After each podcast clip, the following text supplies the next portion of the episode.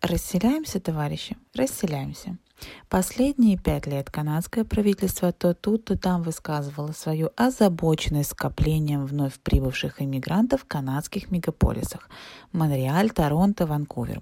Вносились предложения поощрять иммигрантов, которые бы селились в удаленные и сельские регионы, а также в степные провинции Альберта, Саскачеван и Манитоба. Пробным проектом выступила программа иммиграции в удаленные сельские и северные поселения Northern Immigration Northern Rural Plot. Она стартанула в начале 2020 года.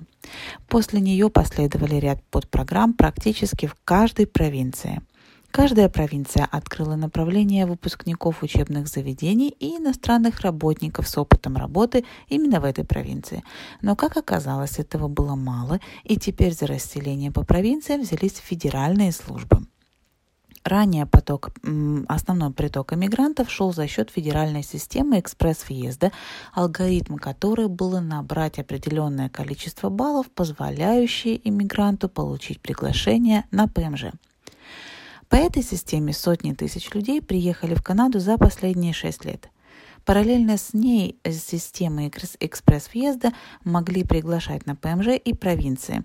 Совсем немного по сравнению с федеральной выборкой, но это тоже вид иммиграции. Разница заключается в том, что когда тебя приглашают к себе провинция, ты обязуешься переехать именно в эту провинцию и жить в ней. Ну а теперь самое интересное. За последние полтора месяца министерство не провело ни одной выборки по федеральной э, программе экспресс-въезда, тогда как обычно такие выборки проходили каждые две недели. Зато начали набирать только провинции.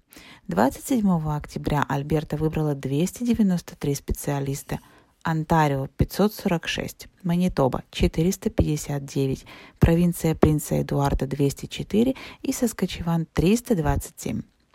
Скорее всего, с помощью пандемии Канада наконец-то занялась расселением густонаселенных мегаполисов и заселением удаленных территорий.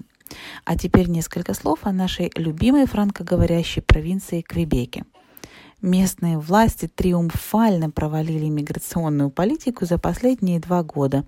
Это, несомненно, отразилось на экономике и количестве нынешних и потенциальных иммигрантов. Чтобы исправить ляпы местных властей, правительство Квебека объявило о намерении принять 52 500 иммигрантов в 2022 году. Как это будет сделано, пока неизвестно, так что следите за новостями и будете в курсе. В заключение хотелось бы подчеркнуть, что теперь выбирают провинции. Каждая из них выбирает кандидатов, исходя из ее рынка труда, нехватки тех или иных специалистов и требования к иностранным языкам. При составлении профайла в системе экспресс-въезда нужно обязательно понимать, по какой провинции, по какой профессии вы подаетесь. От этого зависит, выберет ли вас провинция или нет. Подписывайтесь на нашу страницу Ski Immigration Services и на мою личную страницу в Фейсбуке. Это поможет вам быть в курсе трудностей и подводных камней в иммиграции, прояснить запутанные моменты и облегчить понимание нынешней системы. С уважением, Александра Мельникова, президент компании Ski Immigration.